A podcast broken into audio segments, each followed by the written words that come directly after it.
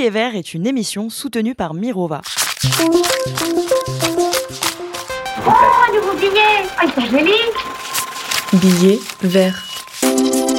Bonjour à toutes et à tous, vous êtes sur So Good Radio et bienvenue dans la deuxième saison de Billets Verts, l'émission qui fait cohabiter finance et écologie. Cette saison, nouvelle formule, c'est moi, Léa Lejeune, qui animerai les conversations. Alors, je suis journaliste économique depuis 13 ans et cofondatrice de Plan Cash. C'est le média féministe qui parle d'argent et d'investissement aux jeunes. Et pendant 30 minutes, je reçois un invité pour parler vraiment des enjeux et des limites de la finance dite durable. Parce qu'il est grand temps d'imaginer que l'expression finance durable ou responsable ne soit plus un oxymore. Et en fin d'émission, vous retrouverez la chronique Point de bascule, qui revient sur un événement majeur de la finance avec Philippe Zawati, directeur général de Mirova. Pour ce premier épisode, j'aimerais qu'on reprenne la question de base. C'est quoi la finance verte, écolo ou responsable? Est-ce que ça existe vraiment? N'est-ce pas un leurre ou un contresens? Le tout sans jargon ni langue de bois. Oh, un nouveau billet Oh, il est joli Billet vert.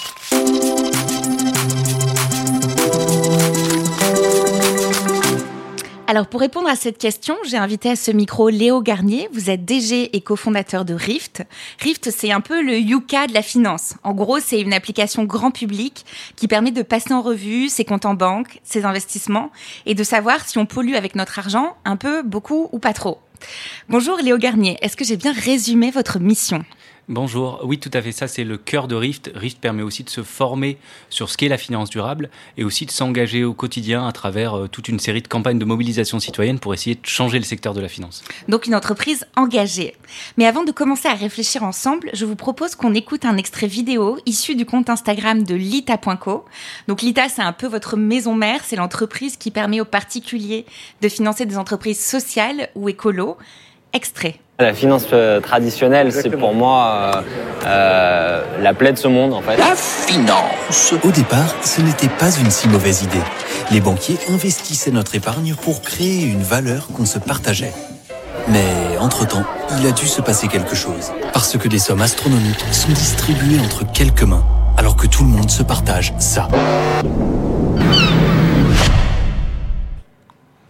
Alors, ce qu'on vient d'entendre, on le voit pas forcément, c'est les bruits de décharge, de pollution marine. Ça donne tout de suite le ton.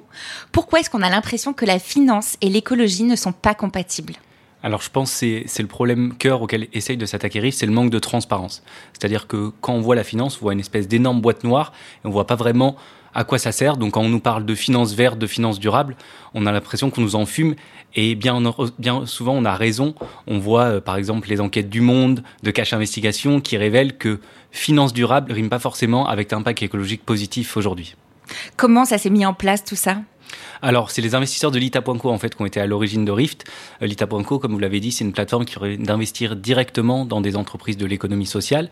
Euh, les investisseurs nous demandaient à côté de ça dans quelle banque je peux aller, avec quel livret A, quelle assurance vie je peux prendre, et on se rendait compte qu'il était très compliqué de savoir quelle était la meilleure euh, assurance vie écologique, quelle était la banque la plus performante d'un point de vue écologique. Et donc, on a décidé de s'attaquer à ce problème en notant l'ensemble des produits d'épargne grâce à Rift.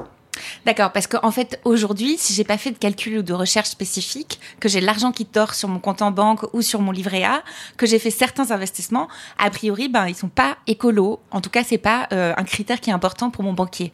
Non, tout à fait. En fait, ça finance l'économie en général. Donc, ça va pas financer spécialement des entreprises vertueuses. Ça va aussi financer tous les secteurs. Ça va financer le tabac, l'armement, le charbon, euh, l'huile de palme. Et donc, si au quotidien vous prenez des engagements écologiques, vous, vous avez des valeurs fortes, des secteurs que vous souhaitez exclure, vous êtes a priori exposé à ces entreprises-là à travers votre épargne, vos comptes courants, vos livrets A, votre assurance vie, votre épargne salariale aussi si vous êtes dans une entreprise. D'accord. Alors d'après le rapport du GIEC, la réorientation des investissements financiers vers des activités écolo ou pauvres en émissions carbone, c'est un des piliers de cette transition énergétique qu'on recherche tous. Pouvez-vous expliquer pourquoi c'est aussi important? Bah, Imaginez qu'il faut par exemple rénover une école pour la rendre moins consommatrice en énergie. Il faut de l'investissement pour rénover cette école. Imaginez qu'un agriculteur souhaite se convertir en bio il va falloir de l'investissement qui, puisse, au fur et à mesure des années, se convertir au bio. Ça, il y a un certain nombre de rapports qui estiment que c'est à peu près 60 milliards d'euros par an en plus en France. Aujourd'hui, notre épargne à tous, l'épargne des Français, c'est 500 milliards d'euros on pourrait réorienter juste une petite partie de notre épargne vers ces investissements de transition écologique et ainsi euh, effectuer la transition qui est nécessaire.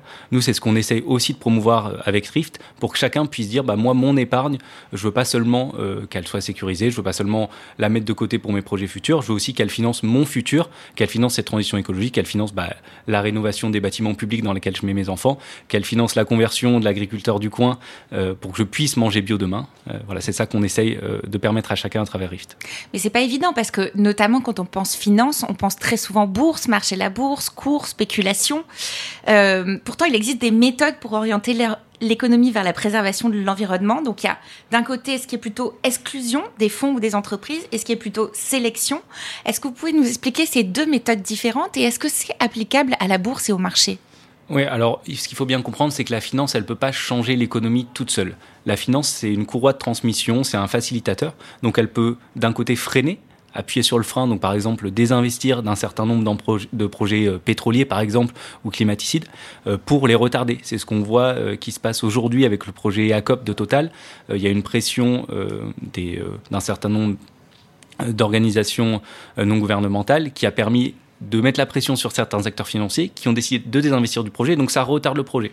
Peut-être que ça viendra jusqu'à l'annuler complètement. Puis au contraire, ils peuvent appuyer sur l'accélérateur pour certains financements. Donc par exemple, si vous demain euh, vous avez besoin de vous équiper de panneaux solaires, vous faire un prêt à taux zéro pour pouvoir rendre ce financement plus facile.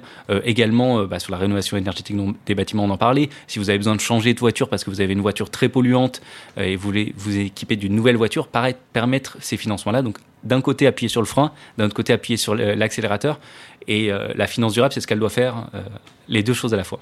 D'accord. Et ça peut aussi passer par les marchés Oui, tout à fait. Bah, par exemple, euh, appuyer sur le frein, ça peut passer par une technique qu'on appelle l'engagement actionnarial. Donc, c'est-à-dire essayer pas seulement d'être investisseur des entreprises, mais d'être acteur dans ces entreprises pour forcer la transition par exemple, être euh, investisseur euh, d'une grande euh, compagnie de transport française et dire bah, on va essayer d'aller vers l'électrification, de plus en plus d'orienter des budgets d'investissement vers l'électrification pour faire en sorte que cette, entreprise se transforme. Et donc ça, c'est bien une action qu'on a en direct dans une grande entreprise boursière. D'accord, donc des exemples très différents. Pour monter le Yuka de la finance, donc Rift, vous avez dû vous appuyer sur des bases de données sérieuses. Et vous avez choisi celle du cabinet Carbon 4 Finance, montée par l'ingénieur Jean-Marc Jancovici. Comment elles sont construite ces bases de données Pourquoi choisir celle-là? Oui, alors tout à fait. On a choisi euh, tous les plus grands experts du, marché, donc Carbon Can Finance, mais également l'ANEC Initiative, Two Degree euh, Investing, Impact Investing Initiative. Euh, tous ces organismes-là, ce qu'ils font, c'est qu'ils notent les entreprises. Donc ils vont, ils vont aller noter toutes les entreprises du CAC 40 pour savoir combien de tonnes de CO2 elles émettent, est-ce qu'elles sont alignées ou pas avec les accords de Paris, quel est leur impact sur la biodiversité également? Et nous, notre travail, ça va être de réconcilier l'impact de toutes ces entreprises au niveau d'un produit financier, puis au niveau de votre portefeuille. Euh, c'est ça le travail de RIF pour faire le lien entre votre argent qui sort de votre, votre poche, qui va dans la banque, et ces entreprises-là qui sont financées in fine.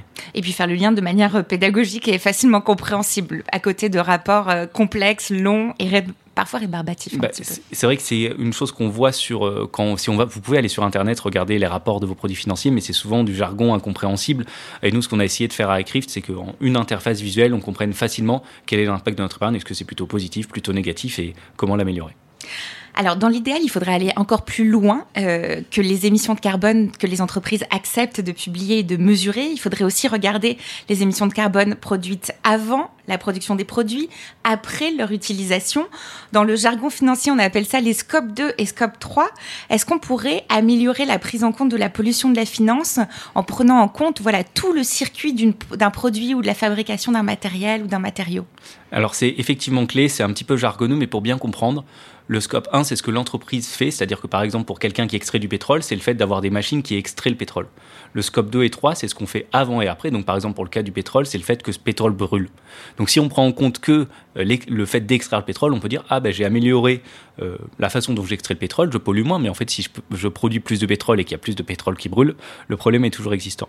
Euh, nous, c'est une des raisons pour lesquelles on avait choisi Carbon 4, c'est parce qu'il déjà à l'époque, il y a trois ans, il mesurait les scopes 1, 2 et 3, et c'est une des raisons pour lesquelles on n'est souvent pas d'accord avec un certain nombre d'institutions financières quand on fait la mesure des performances écologiques de leurs produits financiers, parce que s'ils prennent en compte que le scope 1 et 2, par exemple, une voiture électrique est plus polluante, parce qu'elle prend plus euh, de carbone à être fabriquée. Maintenant, quand elle roule, normalement, elle va émettre moins de carbone qu'une voiture traditionnelle. C'est pour ça que c'est euh, c'est vraiment crucial de prendre en, compte les scopes 1, 2, 3 et pour les entreprises elles-mêmes pour se transformer, de pas dire seulement je vais améliorer mes pratiques moins en interne, mais je vais euh, essayer de prendre en compte ce que font mes fournisseurs et aussi la façon dont mes clients utilisent mes produits. Oh, un nouveau billet Ah, il joli Billet vert.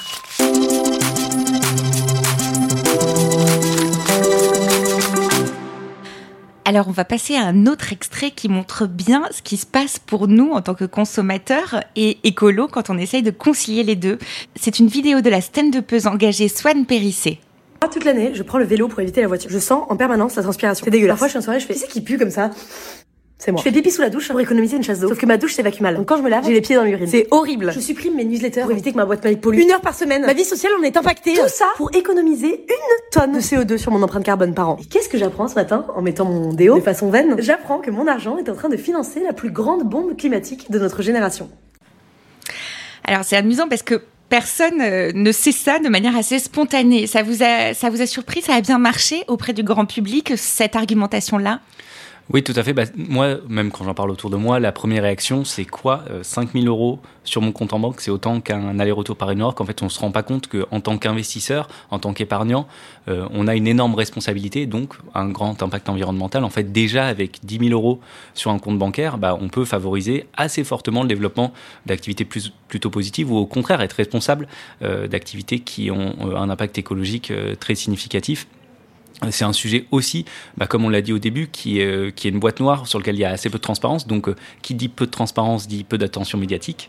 Euh, c'est pour ça qu'on est là aujourd'hui. Et donc, peu d'attention de la part du grand public qui, bah, laissent l'argent euh, sur un compte en banque, euh, s'en soucient pas trop, regardent une fois par an, ils ont gagné 2%, 3%, 3%, 4%, et puis reviennent l'année d'après. Là où au contraire, euh, les personnes qui souhaitent changer leur comportement, par exemple vis-à-vis du textile ou de l'alimentation, ont l'habitude maintenant de regarder systématiquement la façon dont ce qu'ils consomment a été produit. et nous, c'est ça aussi qu'on veut remettre sur le devant de la scène parce que, au contraire des comportements de consommateurs, en tant qu'investisseur, on a un impact qui est écosystémique. C'est-à-dire que tout seul, si je change mon épargne, effectivement, ça va pas avoir beaucoup d'impact, mais comme si je prends pas l'avion et que l'avion voyage quand même avec un siège vide. Par contre, si on est plusieurs dizaines de milliers à mettre la pression sur, sur notre banque, elle peut par exemple désinvestir bah, d'un projet euh, d'une bombe climatique, euh, ce qu'on a dit un, tout petit peu plus tôt. Elle peut aussi décider par exemple de proposer des produits financiers qui vont financer euh, l'économie impact, l'économie sociale, l'économie qu'on veut voir émerger autour de nous, dans nos territoires. Alors le GIEC n'arrête pas d'insister sur l'urgence climatique et donc l'urgence aussi pour la finance verte. Au contraire, si on regarde la toute première obligation verte émise par la Banque Centrale Européenne, ça date de 2007. Encore aujourd'hui, les labels euh, financiers verts, écolos sont pas très efficaces. Je pense notamment au label ISR qui désigne des fonds euh, socialement responsables et dans lequel on peut retrouver aussi euh, du total qui sont finalement des labels très flous, un peu, un peu fourre-tout. D'après vous, est-ce qu'on va assez vite dans les avancées, les régulations financières? Alors, ce que je peux constater, c'est que ça change. Moi, j'ai commencé à bosser dans le secteur de la finance durable il y a six ans et demi. Euh, C'était un sujet dont personne, enfin, personne ne prenait en compte l'impact de ces investissements. Maintenant, c'est déjà un sujet qui est émergent. En revanche, sur les réglementations, bah, comme dans tous les secteurs, il y a du lobbying. On voit par exemple la mise en place de, l'ensemble de réglementations européennes qui visent à promouvoir la finance verte. Euh, tous les six mois, on entend que ça va être euh, bah, délayé de six mois. Par exemple, sur ce qu'on appelle la taxonomie. Donc, pour faire simple, c'est juste désigner ce qui est vert. Euh, les investissements qui sont verts, bah, la France voulait mettre le nucléaire dedans parce que ça nous arrange bien, puis la Pologne voulait mettre le gaz dedans parce que ça les arrangeait bien. Donc tout ça, ça a fait que bah, l'ensemble de la mise en place a été décalé d'un an. Euh, je pense que si on était dans les années 90, on pourrait se permettre de décaler d'un an, deux ans, trois ans. Euh, aujourd'hui, le GIEC nous dit qu'on n'a que trois ans pour vraiment se mettre en action. Et donc c'est pour ça qu'on demande aussi aux citoyens de mettre la pression sur les institutions financières, sur les gouvernements, pour qu'il y ait un passage à l'action plus rapide. Et ça fait penser à cette phrase début mai du président Emmanuel Macron qui demandait que l'Union européenne fasse une pause dans la régulation écologique, comme si ça allait euh, trop vite pour euh, les secteurs financiers et industriels. Qu'est-ce que vous en pensez? Mais Moi, j'entends la même chose euh, vis-à-vis des institutions financières, parce qu'effectivement, on leur demande de prendre en compte quelque chose d'un coup qu'ils n'ont pas eu l'habitude de prendre en compte sur les 100 dernières années. Sur les 100 dernières années, ils prenaient en compte le risque et la rentabilité. Aujourd'hui, on leur dit, vous allez devoir continuer à prendre en compte le risque et la rentabilité, mais aussi l'impact en termes de tonnes de CO2 sur le changement climatique, mais aussi l'impact sur la biodiversité. Demain, probablement, l'impact sur les conditions de travail des employés, sur les autres parties prenantes. Et donc c'est difficile pour ces institutions financières de se réformer. Maintenant, c'est aussi la vie économique, euh, parfois, de devoir bah, faire des changements. Il y a des gens qui vont être gagnants et qui vont pouvoir se développer grâce à, à ces régulations. Puis il y a des gens qui, malheureusement, n'arriveront pas à prendre le cap euh, et euh, bah, feront faillite. C'est le, à ça aussi que servent les régulations pour pouvoir un petit peu transformer ce secteur financier, que ceux qui sont capables de mettre en place des pratiques d'investissement responsables véritablement innovantes et de façon très rapide bah, puissent un peu sortir leur épingle du jeu et que ce ne soit pas toujours les mêmes qui gagnent. Et en même temps, il y a un rôle important pour les grandes banques françaises parce que la France est quand même une place financière et bancaire européenne. Est-ce qu'on est plutôt en avance ou en, retard sur les autres, sur l'Allemagne notamment, sur la Grande-Bretagne, avec nos champions français euh, bancaires mais aussi polluants, comme la BNP, la Société Générale, etc. Alors, il me semble que le gouvernement, il y a un an, voulait euh, que ce soit la place financière durable centrale d'Europe. Il euh, faut quand même reconnaître que souvent, le régulateur français va plus vite que les régulateurs européens. Par exemple, assez récemment, donc il y a euh, une réglementation qui oblige les gestionnaires à classer leurs produits d'investissement. 6, c'est pas durable. 8, c'est on essaie de mettre en place quelque chose d'à peu près durable. 9, c'est c'est censé être très durable. Et là, par exemple, le régulateur français a été le premier à dégainer en disant vous mettez plein de fonds d'investissement neufs, mais en fait, ils ne sont pas vraiment durables. Vous devez revoir votre copie. Et donc, il y a eu, je crois que c'est 80% des fonds qui étaient classés neufs, qui ont été rétrogradés en, 8 par les institutions financières elles-mêmes. Donc, on a quand même des régulateurs qui, sont, qui vont un peu plus vite. Euh, mais bon, c'est à l'échelle de la réglementation européenne, donc toujours un petit peu lentement. D'accord, mais c'est le choix de l'autorité des marchés financiers, ce dont vous parlez. Oui, exactement, c'est ça. Ok, très bien. Et est-ce qu'aujourd'hui, on peut dire qu'il y a de plus en plus d'actifs financiers qui sont fléchés euh, vers euh, l'économie verte, la finance verte, en tout cas depuis la COP 21, dont c'était un des, un des piliers normalement? Bah, euh, moi, j'étais un petit peu jeune euh, à l'époque de la COP21, je travaillais pas encore.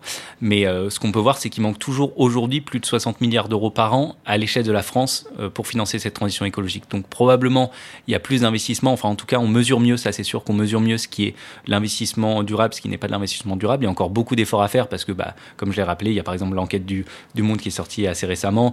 Il y a un cache d'investigation aussi qui est sorti dans l'année qui montrait qu'il y a des fonds, par exemple l'économie circulaire, qui finançaient pas vraiment l'économie circulaire. Et donc il y a encore des efforts à faire, euh, ça c'est certain.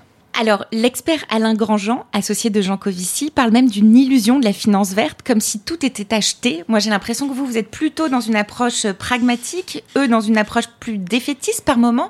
Qu'en pensez-vous? Est-ce qu'on abandonne? Est-ce que la finance est foutue? Alors nous, on pense déjà que chacun doit avoir le droit de choisir ce qu'il veut financer. C'est déjà la première étape. C'est pour ça qu'on parle de transparence, qu'on veut que chacun puisse se réapproprier son épargne. Ensuite, il y a effectivement la question des institutions financières dans leur ensemble, et je pense que c'est à ça auquel ils font référence. C'est-à-dire que si moi, je retire mon argent d'un produit financier qui est polluant, je finance des activités vertes, mais que l'institution financière prend la poche de quelqu'un d'autre pour financer cette activité polluante, bon, finalement, euh, c'est un jeu à somme nulle. Et donc, c'est pour ça que dans un deuxième temps, il faudra mettre la pression pour que les institutions financières vraiment en fassent des politiques d'investissement globales, se réforment euh, de façon complète. Mais déjà, la première étape, c'est que chacun choisisse son épargne. Oh, nouveau billet Ah, il joli Billet vert.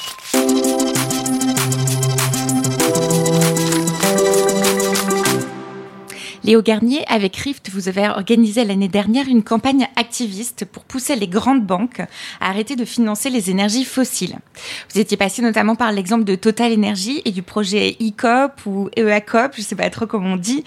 Euh, c'est un oléoduc chauffé censé transporter du pétrole entre l'Ouganda et la Tanzanie pour augmenter les capacités de production du groupe. Donc encore un grand projet pour Total Energy. Voici ce qu'en disait la même humoriste Swan Périssé dans la vidéo. La Société Générale et d'autres banques financent Total. Total est en train de fabriquer le C'est leur nouveau petit bébé. C'est un immense tuyau de pétrole qui va produire 35 millions de tonnes de CO2. Il fait pas assez chaud là en fait? Vous avez froid? Vous voulez une couette? Je me brosse les dents tous les jours avec une brosse à dents en bambou et du bicarbonate de soude, dégueulasse. Et eux, ils arrivent avec un tuyau de pétrole qu'ils insèrent directement dans mon anus et qui ressort par ma bouche. Et ça, avec mon argent? Et sûrement le vôtre? Non, c'est trop. Total, c'est une coloscopie géante en fait. Heureusement pour mon anus, vous et moi, on peut tous faire quelque chose. En description, je vous explique comment en moins de 3 minutes et du fond de votre lit, vous pouvez sauver des milliers de personnes d'une mort certaine. Petit projet modeste pour un samedi. Alors comment vous avez mené cette campagne pour faire pression sur les grandes banques françaises? Oui, alors nous, on propose régulièrement euh, à nos, utilisateurs, aux investisseurs, d'interpeller euh, leurs conseillers bancaires, leurs institutions financières, bah, pour mettre, la pression sur des sujets qui, les, qui leur importent. Donc là, par exemple, euh, sur le, cas de Total et du projet ACOP, on a seulement permis aux personnes qui étaient exposées à Total et qui ne savaient pas forcément, bah déjà de savoir qu'ils étaient exposés euh, à cette entreprise, qui sont exposés de façon générale à des entreprises qui continuent à développer des projets euh, dans le pétrole et le gaz, et puis d'écrire simplement à leur banquier pour dire bah, comment ça, je finance ce projet-là, qu'est-ce que vous comptez faire, est-ce que vous comptez essayer d'intervenir pour que ce projet euh, ait pas lieu? Est-ce que vous avez prévu de désinvestir de cette entreprise si euh, elle n'est pas alignée avec les accords de Paris Et donc on essaie de faire ça bah, assez régulièrement dès qu'on voit un scandale économique et financier. On regarde nous dans la base de données, tiens combien il y a de pourcents des épargnants français qui sont liés. On crée une petite fonctionnalité pour que les gens puissent directement voir s'ils sont exposés, écrire à, leur conseiller bancaire. Là par exemple, on, s'intéresse à la question du travail forcé et on est en train de, mener des analyses pour essayer de bah, faire ressortir les entreprises qui sont soupçonnées d'avoir recours euh, à du travail forcé, puis permettre bah, aux utilisateurs de dire non, non, moi je suis pas d'accord, je fais attention quand j'achète des produits, d'être sûr qu'ils sont, produits dans des conditions qui sont décentes, et donc je veux pas que mon épargne finance des entreprises qui prennent pas ces engagements. Et puis en plus, ça marchait plutôt bien parce qu'on pouvait faire ça avec un petit mail qui était un peu préécrit, comme ça on n'y passait pas trop de temps. Et en même temps, il y avait énormément de relais sur les réseaux sociaux. On a vu à ce moment-là beaucoup euh, d'activistes, de militants et militantes euh, parler d'écologie via le porte-monnaie, ce qui était un peu une nouveauté. Pour vous, ça fonctionne, euh, cet axe-là, pour parler d'écologie?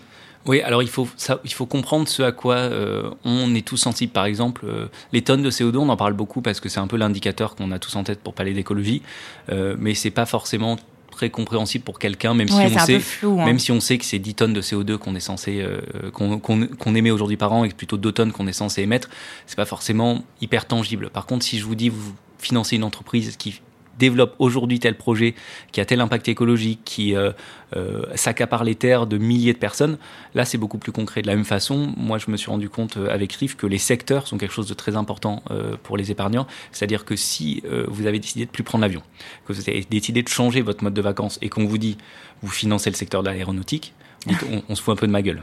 Et donc c'est la même façon si vous êtes ancien fumeur, que vous avez passé beaucoup de temps pour arrêter de fumer, que vous financez l'industrie du tabac, voilà, vous, ça, c'est plus choquant et donc ça permet aux gens bah, de comprendre que leur argent ne dort pas euh, sur leur compte épargne et qu'il est utilisé, utilisé peut-être pour financer des activités qui bah, vraiment les, les révulsent.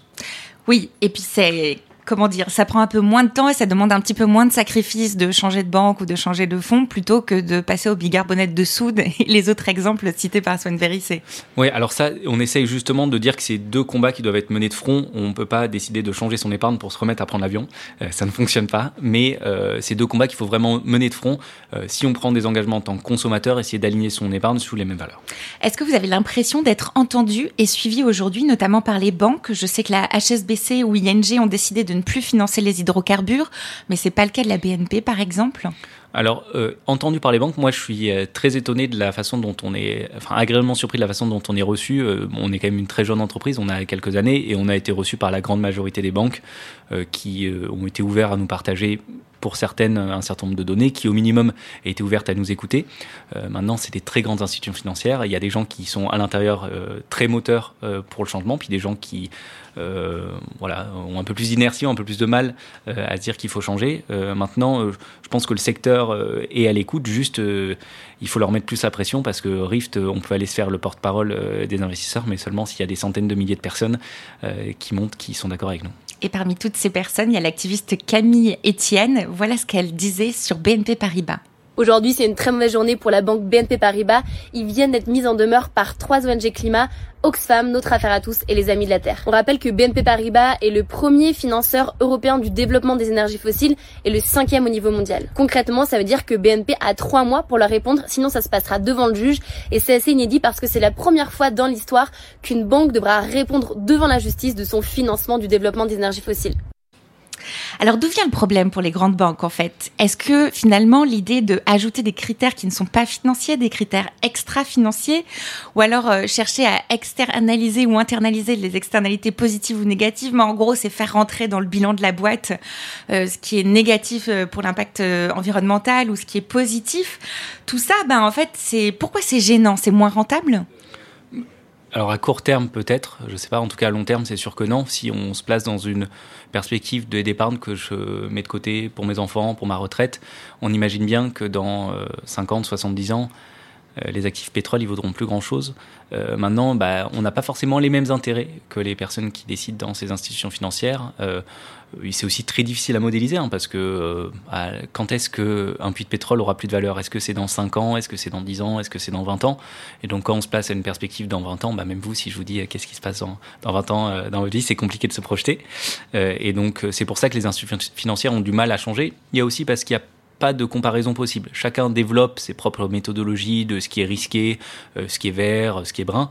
Et donc, il y a peu de façons de comparer les, institutions financières entre elles, les produits financiers entre eux. C'est nous ce qu'on a essayé de faire euh, avec Rift. Et donc, à la fois avoir des indicateurs qui sont euh, communs à toutes les institutions financières pour dire bah euh, tiens j'aime bien ce produit de chez BMP, j'aime pas ce produit de la Société Générale, je vais aller à la nef au Crédit Coopératif, c'est plus facile si on a le même indicateur euh, et aussi forcer les institutions financières à prendre en compte des enjeux de long terme, mais c'est le cas dans toutes les industries euh, pour le changement climatique. Oui, puis le name and shame ça suffit pas forcément dans ce cas-là. Moi je pense que c'est nécessaire et c'est le rôle des des euh, ONG, c'est le rôle des activistes comme Camille Etienne.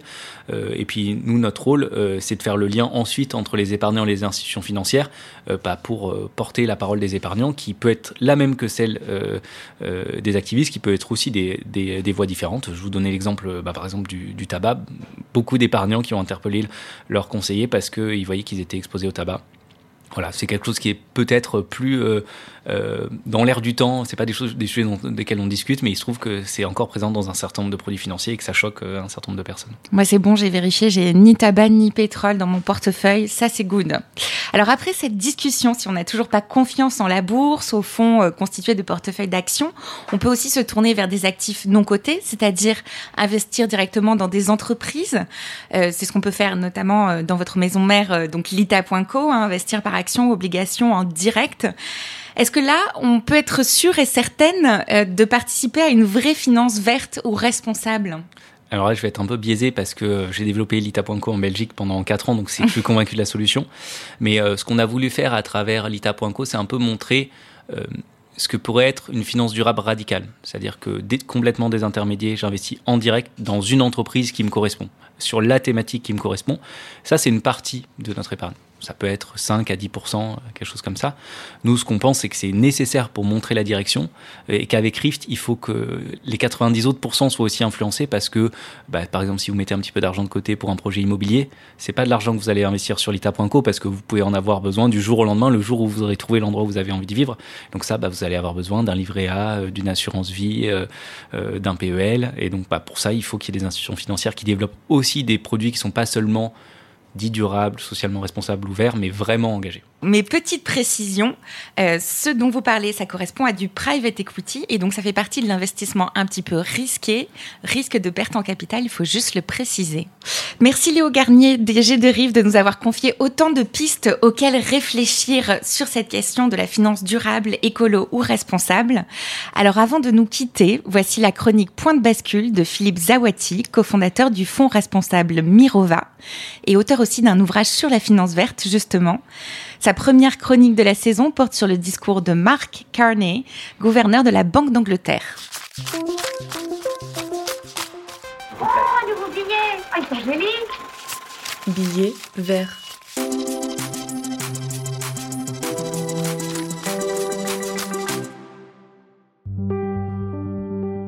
Nous sommes le 29 septembre 2015 dans quelques semaines doit s'ouvrir à Paris la COP21 sur le climat. Mais pour le moment, nous sommes à Londres, devant les membres d'une institution mythique de la finance britannique, les Lloyds. Une bourse d'assureurs créée en 1688 qui réunit des assureurs individuels et des courtiers.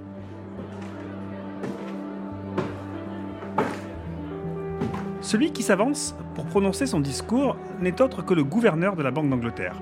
Un Canadien de 50 ans, il s'appelle Mark Carney. Le discours qu'il s'apprête à prononcer fera date. On peut considérer qu'il marque le début de la finance climatique. I'm going to give you a speech without a joke, I'm afraid. Um, so, you know, charge your glasses and prepare yourselves. Um, because I'm going to speak about a serious subject with a serious group of people who have done more than anyone else to address uh, the issue. En quoi ce discours est-il fondateur? D'abord, Un constat qui paraît aujourd'hui évident, mais que les acteurs du monde financier n'avaient pas encore entendu de la bouche d'un dirigeant de banque centrale à cette époque. Les défis actuels liés au réchauffement climatique sont de piètre importance par rapport à ce qui est sur le point d'arriver. Surtout, le climat est en train de devenir un risque majeur pour le système financier. Une vague de froid sibérien déferle sur l'Europe. Au moins 20 morts, 17 disparus, 200 incendies, 4000 réfugiés sur des plages en Australie. En 20 ans, l'État de l'Orissa, dont fait partie le village de Sadbaya, a vu s'éroder 30% de son littoral. 15 catastrophes naturelles ont donc causé des destructions d'un coût de plus d'un milliard de dollars. Pour Marc Carnet, il y a urgence. Que dit-il? Une fois que ce sera la question déterminante pour la stabilité financière, il sera peut-être déjà trop tard dit-il devant des centaines d'assureurs en costume gris médusé. Le climat n'est plus pour la finance un sujet facultatif. Il peut se traduire en milliards d'euros de pertes potentielles et déstabiliser les marchés, plus encore que ne l'a fait la crise des subprimes quelques années auparavant. Marc Carnet évoque alors dans le détail les trois types de risques climatiques qui pèsent sur le secteur financier. Un risque physique, autrement dit l'impact financier des catastrophes naturelles, un risque juridique, les procès intentés par les victimes du changement climatique, et un risque lié à la transition vers une économie bas carbone, notamment la dépréciation des actifs liés aux énergies fossiles. Pour éviter que cela ne se traduise par un effondrement des marchés, le gouverneur de la Banque centrale d'Angleterre appelle la finance à dépasser ce qu'il appelle la tragédie des horizons, c'est-à-dire l'incapacité des marchés à anticiper les risques futurs trop lointains. Près de huit ans plus tard, la myopie des marchés ne s'est pas beaucoup améliorée et l'horizon des crises dont parlait McCarney se rapproche.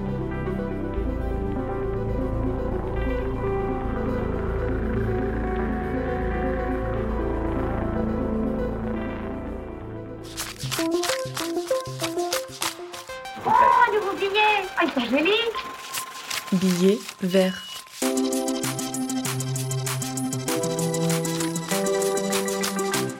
Merci à toutes et à tous de nous avoir écoutés en direct sur So Good Radio et merci à celles et ceux qui nous écouteront en replay. N'hésitez pas à laisser des commentaires et à liker nos émissions, ça fait toujours plaisir. Je vous dis à très vite sur Billet Vert. Hein? Pacte Pour? Demain. Un pacte pour demain. Le podcast des boîtes qui cherchent des solutions. On pourra toujours pisser sous la douche, si les entreprises ne changent pas leur modèle économique, la transition écologique n'adviendra jamais. Il est crucial de mettre en avant les nouveaux modèles et les mutations des anciens. Alors je te rassure, l'émission que je te propose n'est ni un cours théorique, ni une opération de greenwashing. C'est une conversation claire et honnête sur le chemin qu'il reste à parcourir.